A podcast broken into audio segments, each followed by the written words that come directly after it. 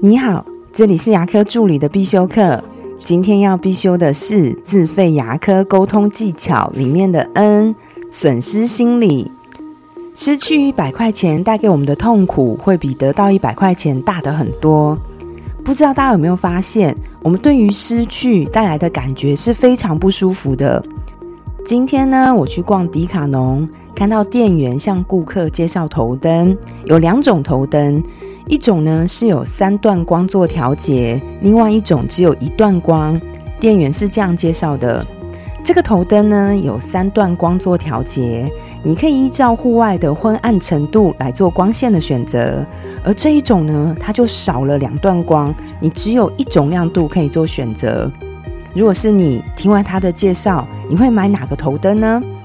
大部分会选三段光线的。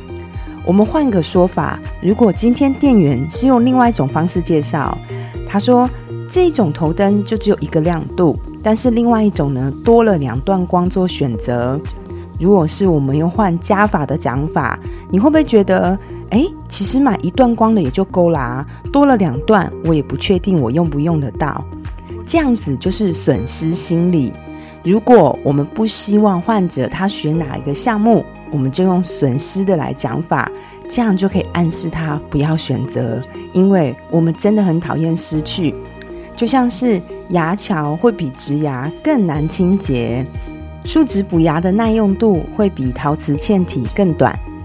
我的分享就到这边。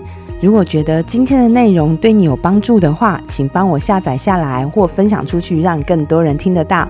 如果你对牙科管理、自费咨询跟助理培训有任何问题，欢迎留言给我，或者是在龙语牙体技术所的粉丝专业可以找到我。下次再见了，拜拜。